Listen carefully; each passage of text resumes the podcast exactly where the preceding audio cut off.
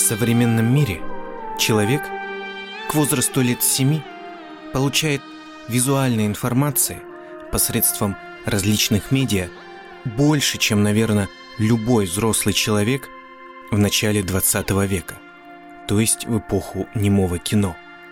Ныне свет экранов сопровождает нас повсюду. Это телевизоры, киноэкраны, экраны смартфонов, компьютеров и рекламных щитов. Мы впитываем то, как понимать, интерпретировать кино, как его воспринимать, как воспринимать все его производные, от телевидения до роликов на YouTube или в ТикТоке, буквально уже с бессловесного периода детства. Но в начале эпохи развития кинематографа ситуация, очевидно, была иной. В то время лишь формировался язык кинематографа, его визуальный синтаксис. Представим себе мир, где человек никогда не видел киноэкрана и движущихся изображений на нем. И речь не только об удивлении, шоке или испуге, о которых так часто говорят, когда описывают мифологизированные сеансы прибытия поезда. Нужно погрузить себя в другую социокультурную среду. Во-первых, я много раз уже упоминал, что кино поначалу было ярмарочным развлечением. Фильмы показывали на ярмарках как диковинку, чудную новинку по соседству с тиром, павильоном кривых зеркал, палаткой предсказательницы, пожирателем огней и другого ярмарочного контента. Мало кто думал о кино как о форме искусства поначалу.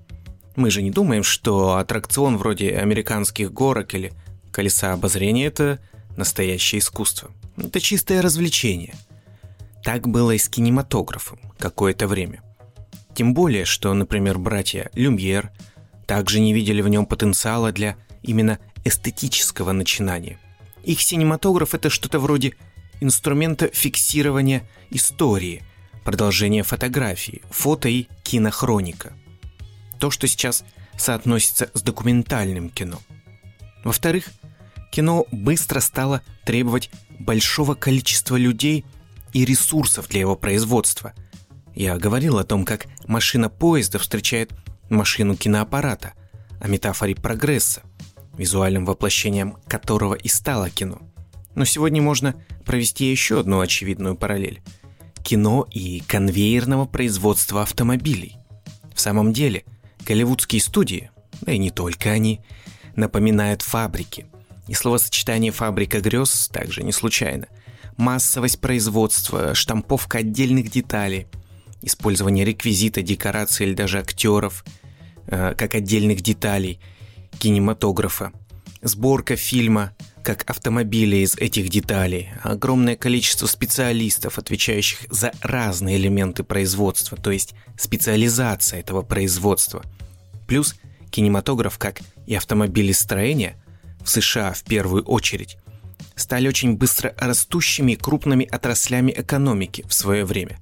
Кино начало обеспечивать огромное количество рабочих мест, как для тех, кто его производит, так и для тех, кто его показывает или кто о нем пишет и говорит. Машина киноаппарата встретила машину капитализма.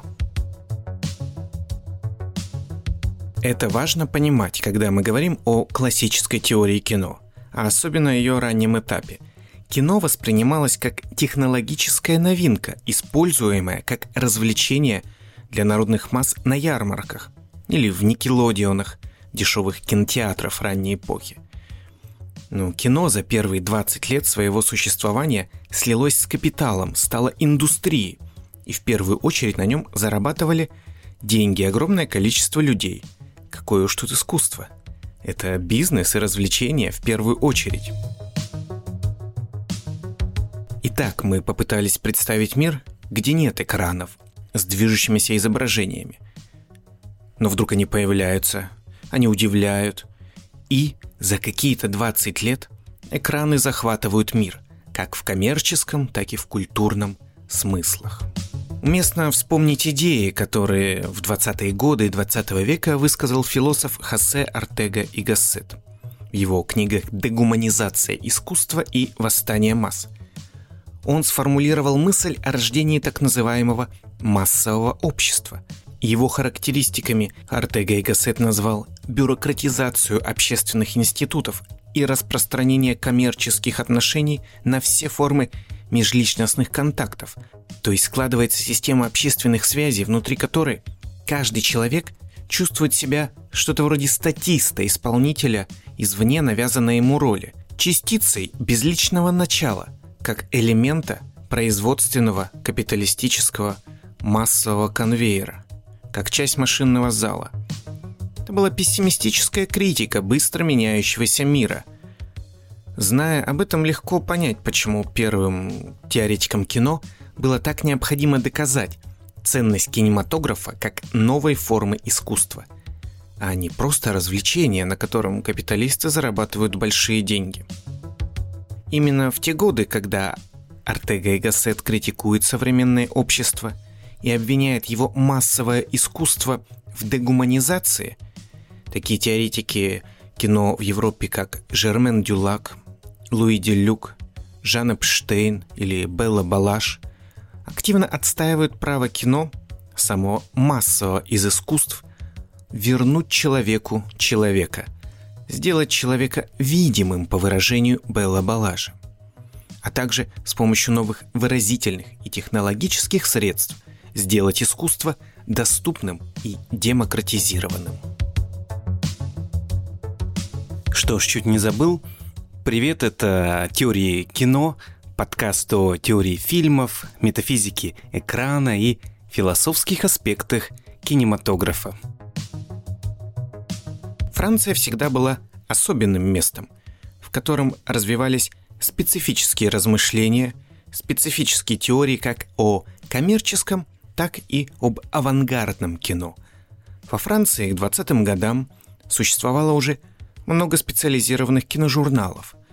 Концентрировалось значительное количество важных для кинотеории фигур, таких как Ричотто Кануда, Жан Эпштейн, Абель Ганс, Луи Делюк и Жермен Дюлак очень плотное культурное поле, которое способствовало развитию как самого кинематографа, так и мысли о кинематографе. Многие из французских теоретиков сами снимали фильмы. И, конечно, теоретики того периода, несмотря на многочисленные различия в их взглядах, были озабочены тем, чтобы придать кинематографу статус искусства и обозначить его сущностные характеристики. То есть ответить, как мы не раз уже говорили, на вопрос, что такое кино. Сегодня мы поговорим о Жермен Дюлак, первой женщине, занимавшейся теорией кино. Для ее размышлений будут важны две идеи. Автономность кино как независимого вида искусства, свободного от влияния живописи или литературы.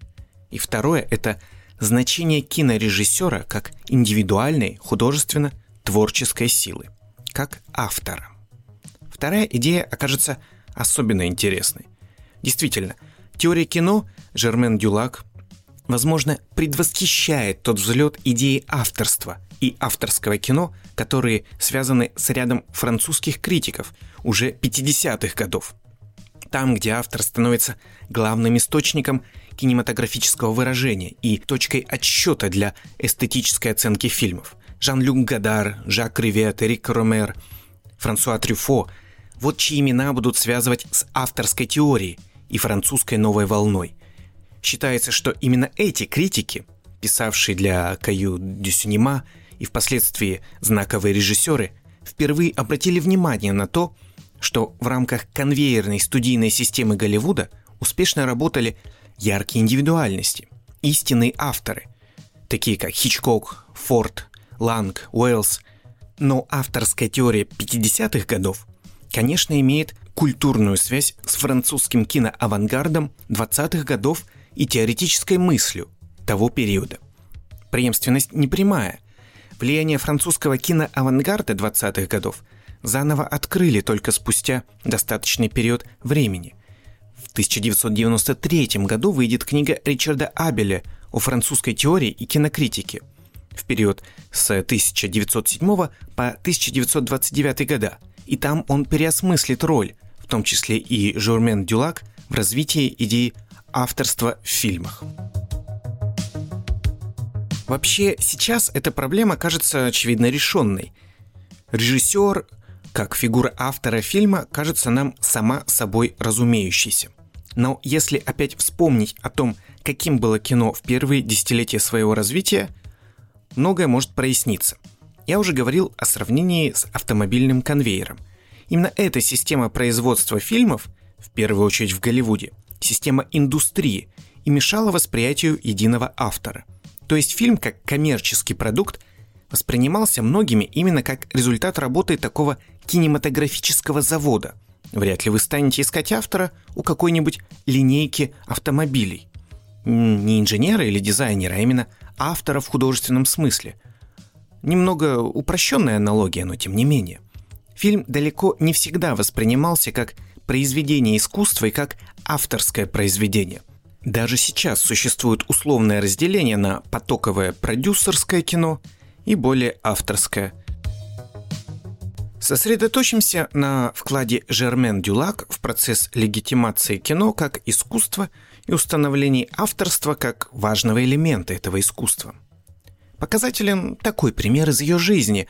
В ноябре 1927 года Жермен Дюлак написала письмо редактору журнала «Новое французское обозрение». Это был литературный журнал, который пользовался огромным влиянием в период между двумя мировыми войнами. Дюлак посетовала на то, что при публикации сценария фильма «Раковина и священник», фильма, который Дюлак недавно поставила по сценарию Антонета Арто, журнал не упомянул ее как автора данного фильма. В своем письме Дюлак подчеркнула – что она не собиралась нападать на журнал, ни на Арто. Ее элегантно сформулированная жалоба заканчивалась напоминанием о когда-то состоявшемся разговоре с редактором этого журнала, в котором они оба понадеялись, что интеллектуалы и кинематографисты должны установить более тесное родство друг с другом, потому что незначительно, какие-то незначительные нюансы непоправимо разлучают их. То есть, с одной стороны, она ясно выражала позицию, что ее нужно воспринимать как автора, но делала это в деликатной форме стараясь найти взаимосвязь с общей интеллектуальной средой Франции, представители которой часто с пренебрежением относились к кино и к тем, кто его делает. Жермен Дюлак. Полное имя при рождении Шарлотта Элизабет Жермен Сессе Шнайдер.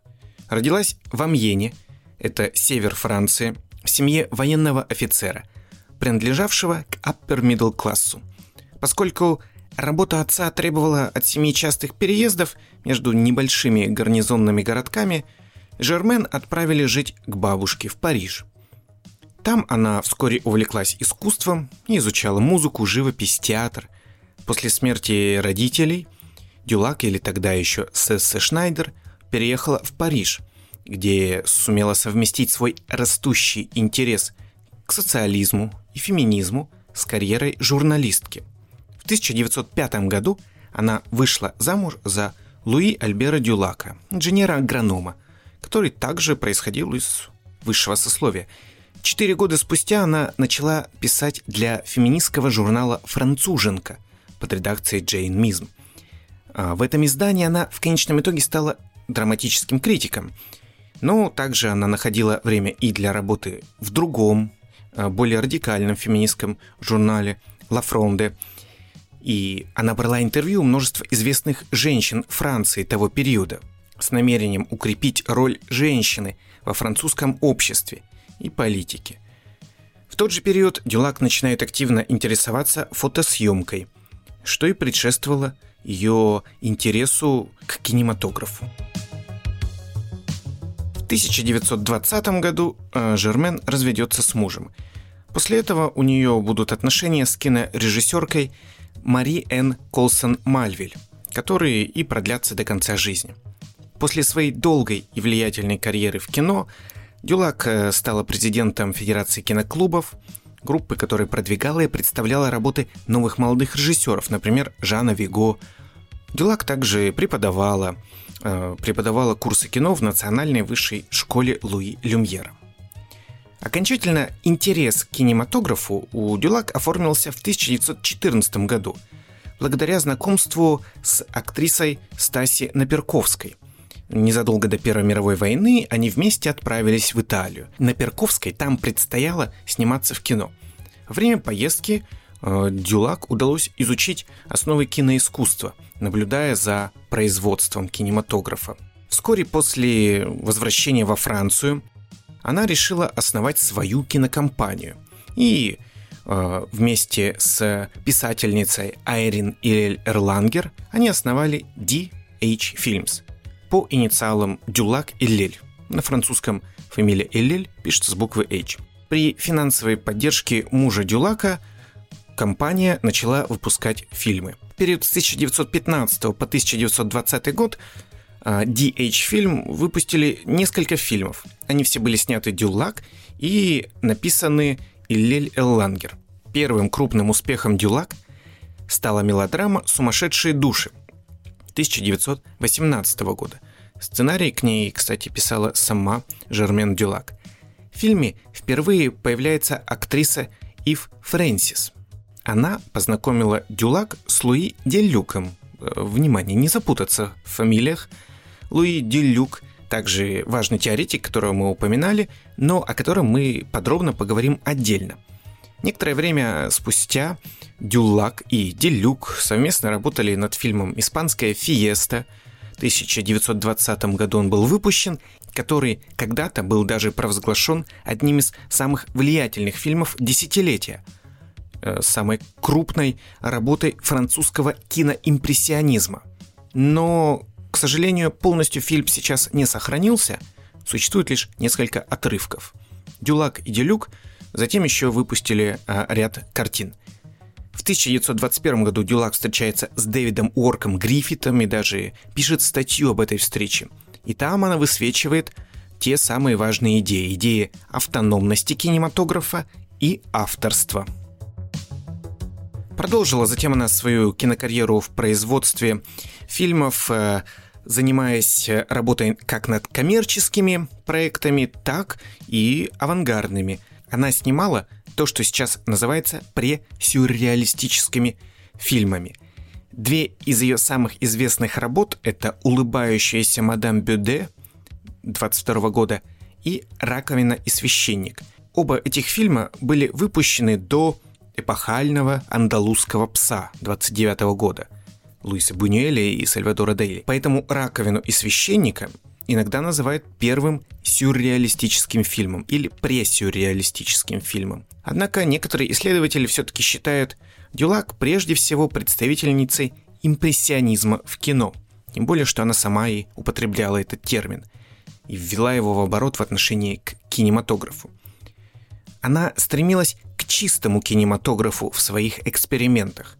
И даже вдохновила французское движение «Cinema Pur», то есть чистое кино – авангардное направление, начатое такими кинематографистами, как Рене Клэр, которые стремились к возвращению фильмов к их элементарным формам, то есть визуальности и запечатления движения. В 1929 году она была награждена Орденом Почетного Легиона в знак признания ее вклада в киноиндустрию Франции, но с появлением звукового кино карьера Дюлак изменилась. Она вернулась э, исключительно к коммерческой работе и снимала кинохроники для Пате или затем для Гамон. Умерла в Париже 20 июля 1942 года. Работы Жермен Дюлак, хотя и характеризуются разнообразием жанров, она снимала очень разные фильмы, тем не менее корнями уходят в ее цельность теоретических представлений о кино. Вообще после окончания Первой мировой войны французскому кинематографу мешал экономический и институциональный кризис. Французское кинопроизводство изо всех сил пыталось противодействовать выходу Голливуда на международную киносцену. Фрагментация киноиндустрии Франции на различные кинокомпании многие из которых были небольшими и независимыми, а также кризис национальной системы кинопроката, совпали с расширением альтернативных схем кинопроизводства и распространением фильмов авангардными кинематографистами. Дюлак поэтому снимала одновременно и коммерческое кино, и авангардное, причем всегда придерживаясь своей собственной эстетики. А Жермен Дюлак описывает свой подход к кино как постепенное открытие личных интересов в процессе самообучения разным художественным дисциплинам. То есть она имеет в виду, что прошла путь от изучения литературы, театра, музыки, журналистики кино, и там отыскала то, что ей всегда требовалось, то есть эффективно выразить себя, несмотря на ее врожденную застенчивость, как она любила упоминать.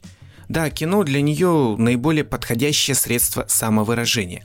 И этот очень личный, как и импрессионистский стиль в кино, из него вырастает идея авторства. Дюлак писала, что кино – это искусство внутренней жизни и ощущения, новое выражение нашей человеческой мысли – Искусство, не подчиненное другим искусствам, оригинальное со своим собственным смыслом, искусство, создающее новую действительность. И создает оно такую новую действительность путем улавливания кинематографического духа субъектов и объектов в мире, то есть людей или вещей. Она считала, что кинематографическая работа должна исходить из потрясения чувствительностью, такого потрясения, которое может выразить себя только в кино – ведь, как и все другие искусства, кино исходит из чувственного опыта. И тут ее простая логика в обосновании идеи авторства состоит в том, что чтобы чего-то стоить и что-то приносить, кино как передатчик чувств, эмоций должно исходить только из одного источника, то есть из ощущений и идей одного конкретного человека, который э, старается нечто передать посредством кинематографических образов. Если кино это конвейер, он универсализирует чувства и эмоции, усредняя их, превращая их в элементы механизма. Если кино имеет источником автора, которого есть уникальный чувственный образ, видение, тогда фильмы становятся единичными произведениями искусства, открывающие для нас новые реальности. При этом данная концепция не исключает работы с коммерческим кино, то есть она как бы предполагает отказ от рассмотрения кино как конвейерного производства, но – не отменяет его сложного производственного характера, требующего окупаемости и заработка для дальнейшего функционирования. Своей деятельностью, совмещая коммерческое и авангардное кино, Дюлак это доказывала. В книге «Что такое кино» Дюлак отчасти развивает идею Ричотто Кануда о синтетическом характере киноискусства. Она называет это интегральным кино. Гармония линий поверхностей, объемов, непосредственно развивающихся без искусственных стимулов, в соответствии с логикой их форм, которые лишены всех чрезмерно человеческих значений, стремится максимально абстрагироваться и оставить больше места для ощущений и мечтаний. Таково интегральное кино. Фильмы Жермен Дюлак – также изучается феминистками, ведь она была первой женщиной-режиссером с феминистскими взглядами. Она визуализировала идею женского тела как исключительного объекта желания, подверженного мужскому взгляду, традиционно присутствующим в кино. Это показано в фильме «Раковина и священник».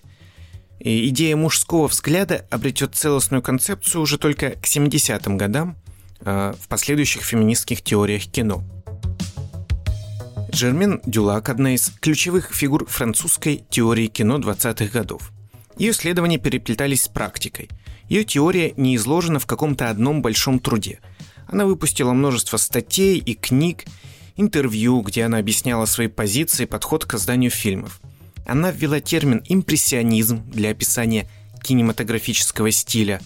На какой-то период во Франции, то есть с конца Первой мировой, войны до середины 20-х годов этот стиль преобладал в художественных поисках французских кинематографистов. Импрессионизм в кино понимается как техника визуализации и исследования границы между внутренней жизнью человека и внешней реальностью. При этом часто подчеркивается проницаемость и подвижность этой границы. Дюлак отстаивала идею о том, что кино – великолепный инструмент для визуального выражения мечтаний, воспоминаний, окрашенных эмоциями, наполненных мыслями. Она особенно выделяла впечатывание, совмещение изображений как уникальный способ визуализации внутренних психических процессов. Также она использовала такие импрессионистские приемы, как размытая фокусировка, чтобы передать различные состояния человека, например, задумчивость. Такие техники напоминают рассуждения Мюнстерберга о психологии кино, где внешнее есть выражение внутреннего. Ну и, конечно, Жермен Дюлак выделила авторство как важнейший элемент в признании кино как особой формы искусства. Для нее это был и личный опыт. Она сама занималась созданием кино, при этом понимая его в первую очередь как инструмент самовыражения. Ее теория не обладает стройностью или системностью. Скорее, это понятная интуитивная человечность и чувственность. Есть автор и его чувства. Это очевидные вещи, но они нуждались в том, чтобы быть привитыми к новой форме искусства, которая еще только находилась в стадии становления. В следующих выпусках мы поговорим о соратниках Дюлак во французской киномысли 20-х годов Луиде Люке и Жане Эпштейне.